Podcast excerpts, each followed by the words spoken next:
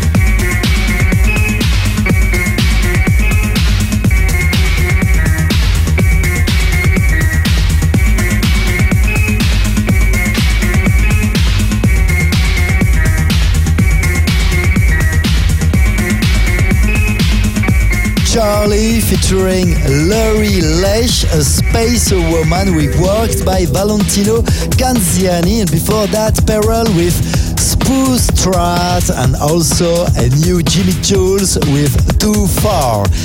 With you today on Apple Music, digipod.com, my website, and many radios around the globe. Let me give you a few words about my upcoming gig this Sunday at Modern Times in Vevey, Switzerland. Our first electro brunch on three events coming up this summer. If you want to join our Sunday electro brunch, go on my social channels for booking your table. I'm gonna play alongside my very good friends Feeling B and Amazon. Can't wait to see some of you on the dance floor this upcoming Sunday. And we continue right now with Dom Dolla featuring Mansionair Strangers, remixed by Nora En Pure. This is our ever remix of the week, following by my new track on my own with Leon Sherman. Many thanks for tuning in.